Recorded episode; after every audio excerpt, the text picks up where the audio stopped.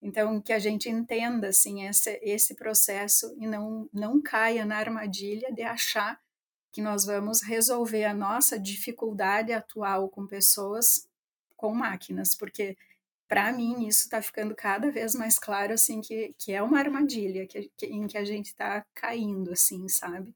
Então é um processo sim de automação extremamente interessante, muito bem-vindo, né? Nós estamos trocando toda, assim, com muita eficiência, toda a parte dos serviços mais braçais, do serviço pesado, que causa lesões nas pessoas, né?